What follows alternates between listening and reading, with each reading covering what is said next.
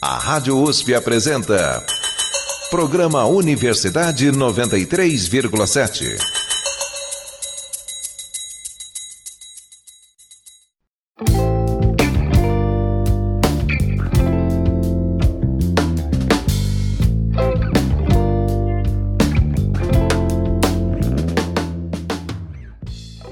Olá, tudo bem?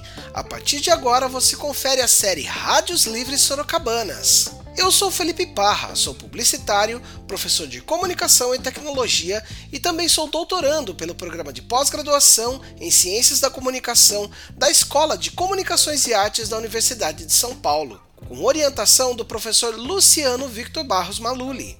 Em minha pesquisa de doutorado, eu estudo as rádios livres de minha cidade, Sorocaba. Sei que é um tema que muita gente não conhece, então eu vou fazer uma breve explicação. As rádios livres são emissoras ilegais que oferecem espaço para o cidadão comum falar no rádio, sem sofrer nenhuma censura.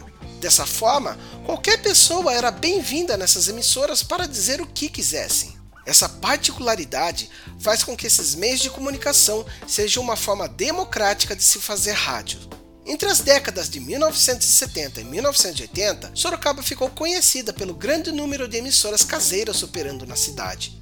Não foi à toa que esse município do interior paulista ficou conhecido como a capital das rádios piratas. Para contar um pouco dessa história, coleto relatos de pessoas que participaram ativamente do movimento das rádios livres sorocabanas. Isso nos ajuda a conhecer um pouco mais sobre a história dessas mídias que contribuíram para o desenvolvimento da comunicação radiofônica no Brasil. Neste episódio, conheceremos a história de duas pessoas que participaram ativamente do movimento das rádios livres sorocabanas. Primeiramente, vamos conferir o depoimento de Charles Rafael sobre as rádios livres de Votorantim. Em especial, falaremos das rádios Express FM e Superstar FM. Na segunda parte do programa, ouviremos Silvana Lima e sua passagem como locutora em várias rádios livres sorocabanas. Entre elas, as rádios Cidade FM e Regional FM. Morador de Votorantim, Charles Rafael se interessou pelas rádios livres em meados dos anos 90. Durante a adolescência, o técnico em manutenção de CNC pegou gosto pelo rádio ao conhecer o dono da emissora clandestina Superstar FM. Esse amor pela mídia fez com que ele montasse sua própria rádio, a Express FM. Ouça o depoimento. É, eu fiquei, eu acho que nessa caminhada aí uns 10 para mais anos. Comecei assim, né? Eu fazia os bailinhos da escola. Aí um dia o cara chegou e falou pra mim, viu, tem um amigo aí, vai fazer aniversário, ele tá afim de contratar, eu tinha equipamento de som.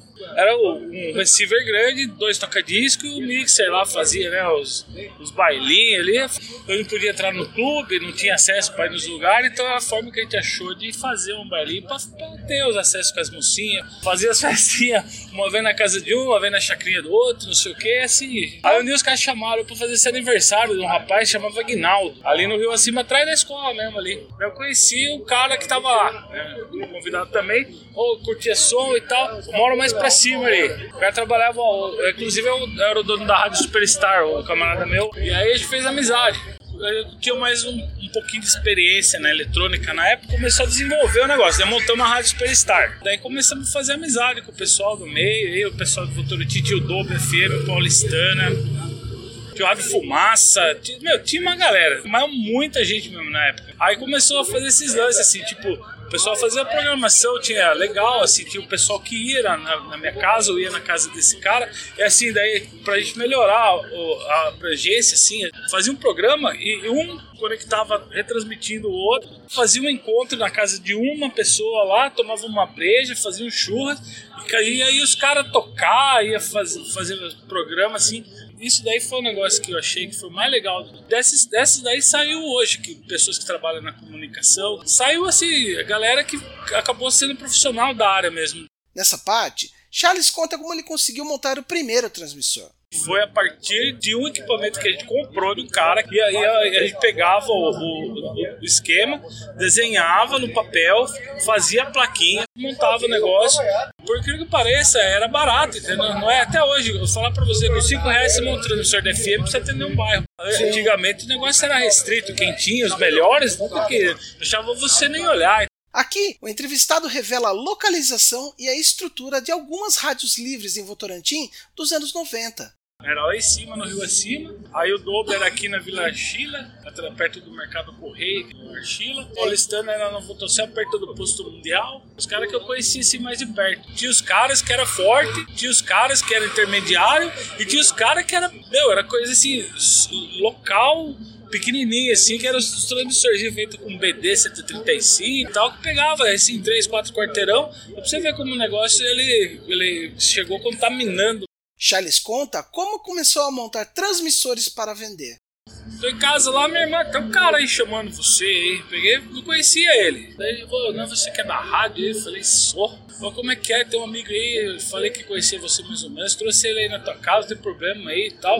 Ele tá, eu tinha, eu falei, puta, tinha uma placa quase terminada, né? Daí eu falei, ah, o cara quer comprar. Eu falei, ah, é tantos reais aí, então, pô, termina aí, vem buscar tal dia. Eu, de certa forma, virou até uma coisa meio que comercial. Nesta parte da conversa, o entrevistado fala um pouco mais da época em que se expressava livremente pela Express FM e revela a função da sua rádio para a sociedade de Votorantim. Aqui no Dominguinho. Então o problema meu é que eu tava o quê? Eu tava num vale aqui, né? 200 metros acima do rio. Como ah, eu estudava, trabalhava, né? Então eu só entrava assim na hora do Brasil, um pouco assim, né? Era a voz do Brasil era o horário nosso, né? Porque sabe que é um negócio que é chato pra caramba, não. Eu tinha um Philips antigo, um receiver da Philips, e ele era muito bom. Eu tinha um transmissor do PX, a faixa cidadão. Então eu tinha uma antena boa. Aí eu conectava a antena do PX, pegava a Jovem Pan, pegava 89. Às vezes eu retransmitia os programas. Aí o pessoal daqui que não tinha acesso, né, por exemplo. Charles diz quais eram os estilos de música tocados na Express FM. Tocava rock normal, assim, o metal não colocava muito, até porque também eu não, não tava muito ligado. Tocava disco music dos 70, até hoje eu acho que é o sistema de rádio oficial, ela é manipulada pelo que o mercado consome. Então a gente tocava o que a gente gostava, então eu tinha 14 para 15 anos na época. Daí a gente começou com a Superstar. Depois que eu vim montar a minha rádio. Quando a minha apareceu, acho que foi em 92. E daí porque foi aquela reportagem lá que eu participei lá.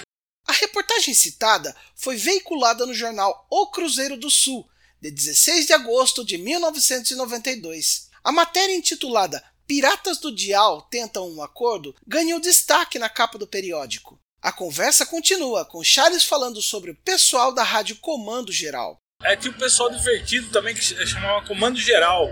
Esses caras eram baratos, esses caras. É, tipo, o pessoal gostava do rap na época, era forte também o movimento do rap, né? Os caras eram gente fina demais, assim, se reunia, fazia os churrascos na casa dele lá, ele chamava Tarde dos DJs. Então aí o cara um tocava rock, o outro tocava não sei o quê. E daí fazia essa conexão, as pontes entre as rádios amigas ali, com irmãs, assim, aí o bagulho fervia. Ele conta onde se encontravam os donos das rádios livres tinha a lanchonete ali, o salchichon, na, na, na, perto da Praça Canhão, ali, da rua Santa Clara, eu acho. E aí ficou como um ponto ali, assim, cada, sei lá, uma vez por mês, a pessoa se reunia ali, trocava uma ideia. Charles revela que também existia disputas dentro do movimento das rádios livres do interior paulista. Tinha os pessoal com os caras meio difícil de lidar, assim. Às vezes o cara não queria que de uma frequência e o cara queria boicotar determinada rádio, então ele ligava a rádio dele e mudava a frequência em cima do cara, deixava a rádio ligada e não fazia nada. Coisas chegava a ser extremo do ridículo, assim, entre sabe, umas brigas, umas picuinhas por causa de, de estilo musical, por causa de coisas. Ele revela também como alguns donos de rádios livres usam o aparelho. Tinha os outros caras também que ficavam conversando com, a rádio ligada como se fosse PX, trocando receita. Ah, minha, minha mulher tá fazendo bolo aqui, cara. Ó, vai farinha, vai ovo. Tinha uns papos desse. Ó, dona Elzira tá boa? Ó, acordou bem hoje. Tá bom, obrigado. Eu tô cozinhando frango aqui, não sei o quê. Sobre ter lucros com sua rádio livre, Charles explica. Eu nunca entrei para esse lado comercial, assim, tipo, de fazer propaganda, merchandise, algum mercado, alguma coisa, você não rolava, né? Ganhar dinheiro, eu nunca ganhei um centavo com isso, muito comprar, assim, foi mais gastando. O entrevistado comenta sobre quais assuntos eram falados na Express FM e o medo da repressão. Na minha concepção não tinha muito assim o que fazer, tá ligado? Tinha um debate, não tinha quem puxasse, ó, é, era você sozinho Então a gente falava às vezes de uma banda, às vezes saía alguma coisa de política, mas só que daí também tinha esse lado aí do medo da repressão também, porque correr já estava na ilegalidade. Ele também conta que recebeu ameaças de denúncias por parte de seus vizinhos. Eu, eu sofri ameaça, assim, sabe? Às vezes acontecia de gerar harmônicos, né? Decorrer essa transmissão ali e dar interferência na televisão de alguns vizinhos lá é um negócio desagradável. A pessoa ia lá e reclamava mesmo. Aí tinha que se virar, fazer alguma coisa para poder resolver. Só que tinha pessoas que entendiam numa boa, né? Falar, puta, não é toda hora. E já tinha pessoas que falaram, eu vou denunciar você. E aí, sabe lá, né? Na época eu morava com minha família, morava com meus pais, então não tinha o que fazer, né? Charles revela que alguns donos de rádios livres anunciavam nas suas próprias emissoras clandestinas. É, o pessoal que trabalhava com eletrônica, com eventos, com sonorização, com, com iluminação na época, né, que tinha o pessoal que fazia tinha rádio também, então divulgava o próprio trabalho simulando que fosse um colaborador. Ao falar sobre as rádios livres da cidade de Votorantim, Charles Rafael fala sobre a influência das rádios livres sorocabanas no movimento votorantinense. Sorocaba teve um número muito maior de rádio, mas como o Votorantim de Sorocaba, para mim é quase a mesma coisa, teve rádio boa aqui também de expressão também, Votorantim teve rádio boa.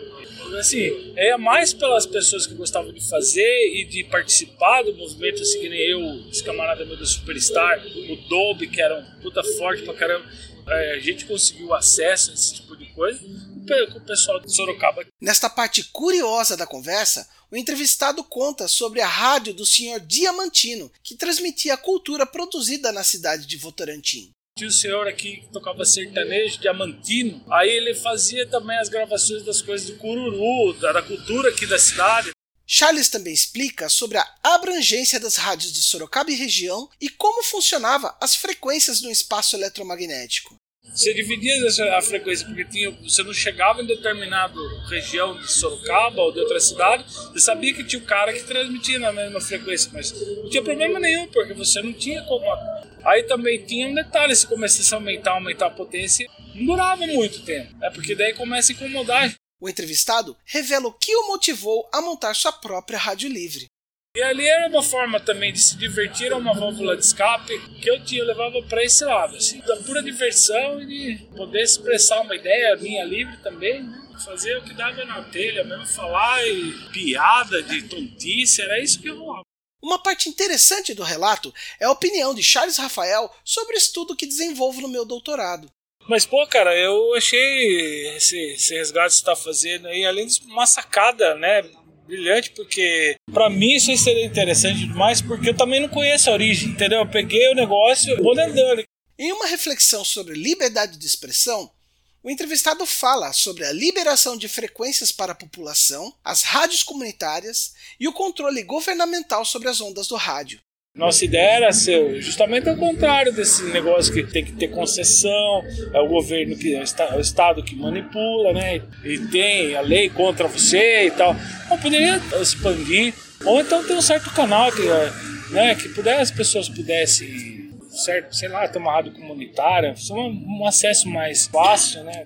O entrevistado comenta que não conhecia as rádios livres francesas e italianas dos anos 70. Eu não sabia é, essas informações sobre na Europa. Então, o transmissor modelo italiano italianinho que a gente falava. Eu não sei por que que chamou. Eu falei, acho deve ser um engenheiro, algum técnico eletrônico da Itália que fez isso aqui. Mas, então, você está falando que o negócio também era expressivo na época na Itália, eu acho que é por, por causa disso. Alguém trouxe da Itália. Ao falar sobre o transmissor italiano, Charles conta em detalhes a montagem desse aparelho muito usado nas rádios livres de Sorocaba e região.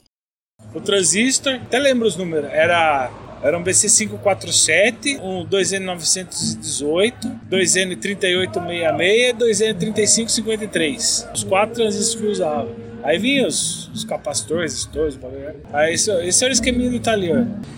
O negócio pessoal tão de pisa, assim, ó, uns dissipador, porque esquentava aquele negócio. Aí você colocava aquela pasta branca térmica e ia grudando um em cima do outro, assim. É, colocava numa caixinha. Às vezes, ó, fechava a caixinha e a rádio ficava ruim. Por fim, Charles Rafael revela que a experiência com as rádios fez ele adquirir gosto pela área de eletrônica e áudio. Para mim, isso, isso aí serviu também de uma forma assim, de pulsar o, o, interesse pelo estudo. Eletrônica, né, de, de áudio, as coisas assim, eu consegui na época meio que aguçou a vontade de aprender, sabe? Entender um pouco mais a coisa da eletrônica, gerou alguma coisa, né, que acabei tendo uma profissão, que me gerou um meio de sustento.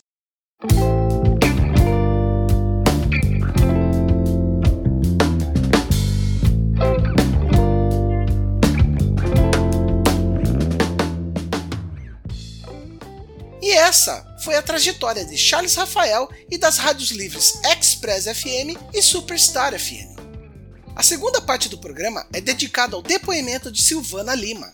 Em um ambiente predominantemente formado por homens, Silvana iniciou suas atividades nas rádios livres sorocabanas aos 16 anos de idade. Ao longo da década de 90, a radialista atuou em várias emissoras legais e ilegais da região de Sorocaba. Entre elas estão as rádios livres Cidade FM e Regional FM. Ouça os detalhes na voz da entrevistada. Eu comecei aos 16 anos, aqui em Sorocaba mesmo. Fora não fiz nenhuma. É, a gente fez uma festa de 50 anos da rádio, já estava contratada, mas acabou não rolando. Isso era uma rádio em Porto Feliz, uma FM lá. Mas aí foi só aqui em Sorocaba mesmo. Essa daí bateu na trave. Não? Eu gravo muito pra fora. É, tem até rádio, tipo, sabe essas rádios interna? Então, tem bastante rádio com a minha voz, em Boituva, tipo supermercado, padaria, sabe? Não tô no ar agora em rádio nenhuma, mas é a porta da emissora tá aberta, é só eu decidir um horário e voltar. Vou fazer uns trabalhos de gravações, né? Spot, comercial para carro de som, eu gravo muito para carro de som. Silvana explica um pouco da facilidade em ter uma rádio livre em Sorocaba e onde essas emissoras funcionavam. Naquela época, a pessoa que era um pouquinho, que gostava muito de comunicação, que gostava de mexer com equipamento, qualquer pessoa podia montar uma rádio. Eles compravam um transmissor que pegava ali dois quarteirões, três, quatro, iam montando, via que dava certo e ia brincando. Alguns falavam, alguns não, só colocavam música. Só que eles pegavam frequência de outra rádio, né? Jogavam por cima, não sei como é que funciona. E às vezes interferia também, é porque a gente escutava rádio de helicóptero, a gente escutava, sabe? E não era, sempre era na casa de alguém. É, é geralmente era rádio, ou era um lugar alugado, uhum. ou que nem na casa do Marcelo, a gente já chegou a falar com ele, mas a rádio era na casa dele. Era um estúdio todo preparado, todo com acústica. Era pequeno, mas era a rádio era ali. E nunca tive em casa. A entrevistada conta quais eram suas funções dentro das rádios que participou. Eu fazia locução em todas. E operava o áudio também, porque no FM a gente já operava o áudio, né? Quem tinha operador de áudio era o AM. A gente trabalhava sozinho mesmo. Ao falar sobre o tema, Silvana se lembra de sua participação em uma rádio de Poituva, cidade próxima de Sorocaba. Ah, eu já fiz. Eu, eu já fiz os horários sim numa rádio de Poituva. Era de domingo lá. Aí depois eu mandava os programas gravados, porque começou a ficar difícil para ir. Quem, quem editava para mim era o Renato Rocha, que é da Band. Nesse trecho, a radialista fala das suas experiências iniciais com as rádios livres sorocabanas.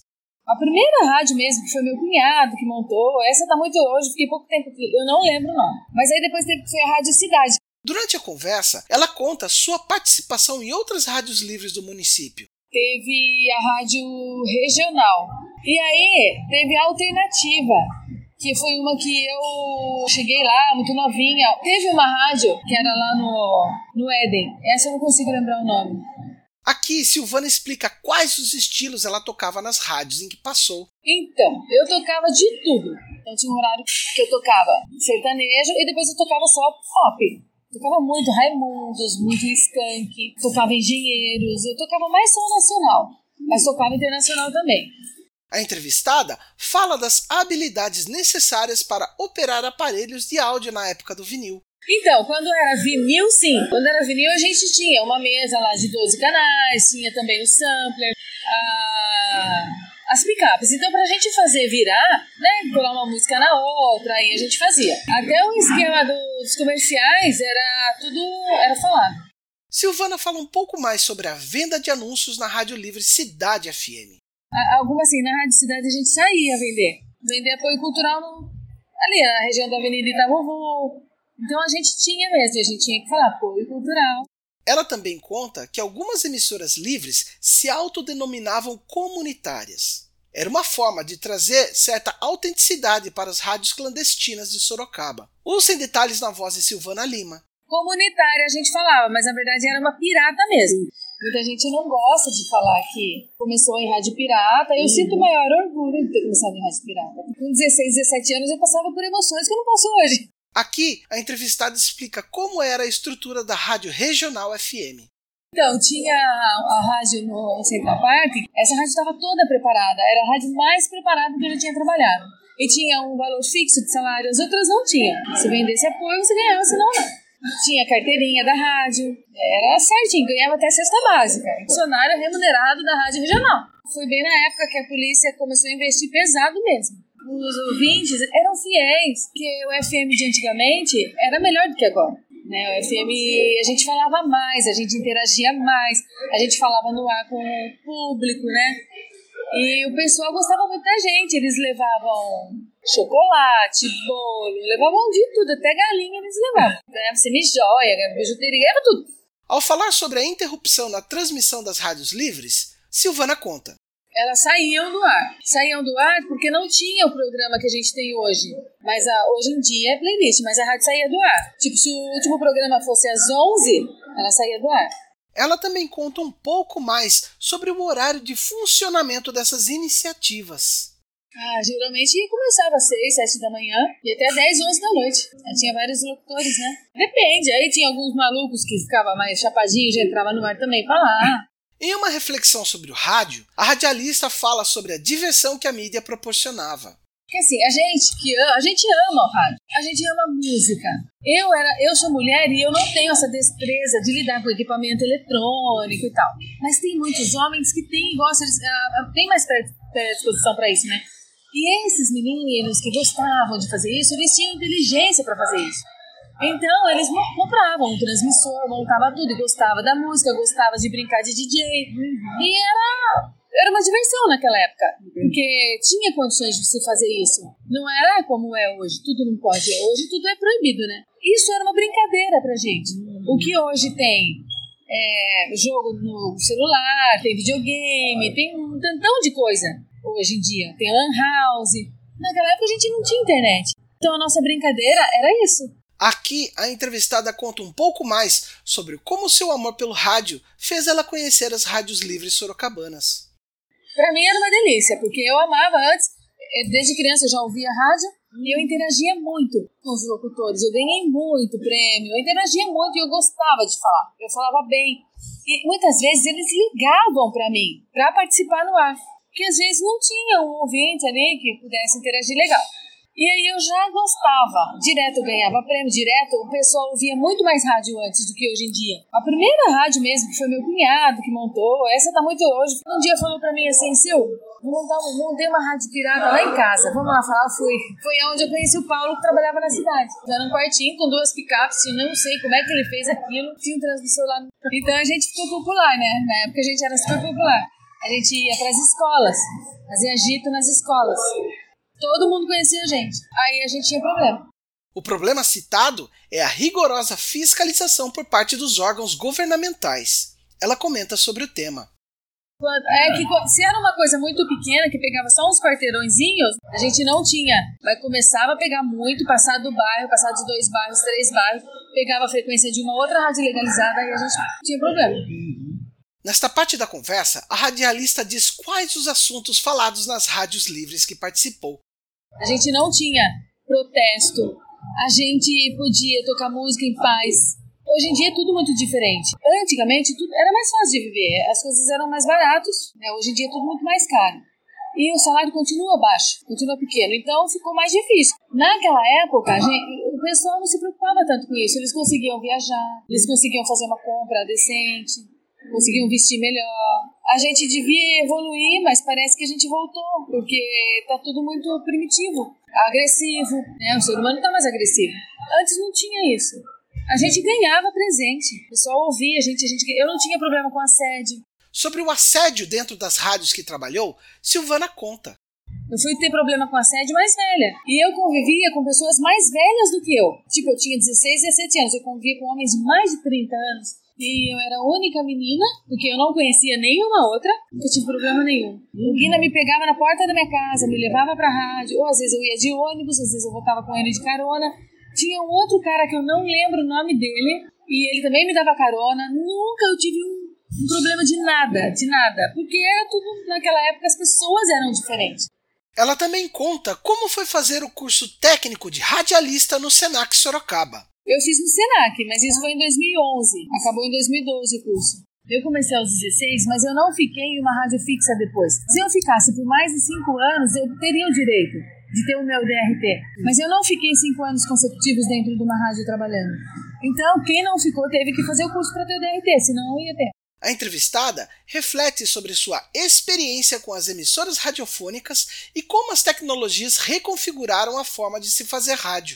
É, eu, eu amo rádio, então eu comecei a fazer rádio com 16 anos. Se eu morrer hoje, eu não deixei o rádio para trás, eu já fiz, eu já falei, as pessoas já interagiram comigo, já falaram no ar comigo, né? Agora na era digital, o Facebook, o pessoal tudo me ouvindo na live, eles pedem música na live. Silvana conta como era a estrutura da programação da Rádio Livre Cidade FM a gente dava notícias. Era mais sobre a parte policial, alguma coisa que aconteceu. Por exemplo, o Renato Russo tinha morrido naquela época. Então eu lembro que eu dei a notícia no ar que o Renato Russo tinha morrido, né, nessa rádio cidade. Era a hora certa, era algum objeto perdido, ou o apoio cultural que a gente tinha, né, de comercial. Aí eu abria o programa, a gente tocava três, quatro músicas. Primeiro a gente anunciava, daí a gente tocava três, quatro músicas, desanunciava, falava a hora e falava alguma coisa. Comercial ou utilidade pública, que era isso nesse caso. A radialista também fala de suas passagens por emissoras digitais. Rádio web, eu trabalhei na fritura, mas aí eu fiz, fazia um programa à noite lá, chamava Navitrola, porque o programa era só de quinta, esse, esse programa de fritura.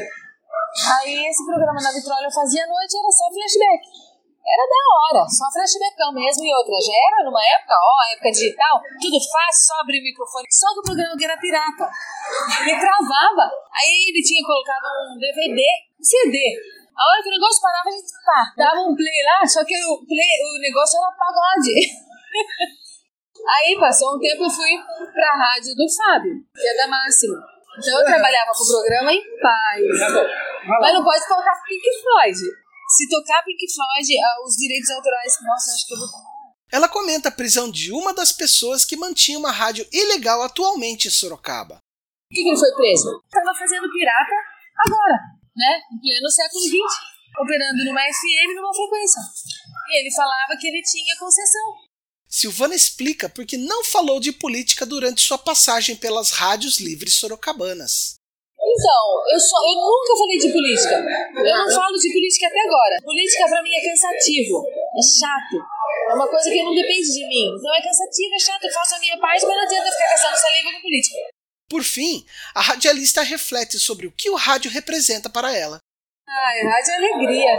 Se eu puder ficar a vida inteira só fazendo rádio, eu fico.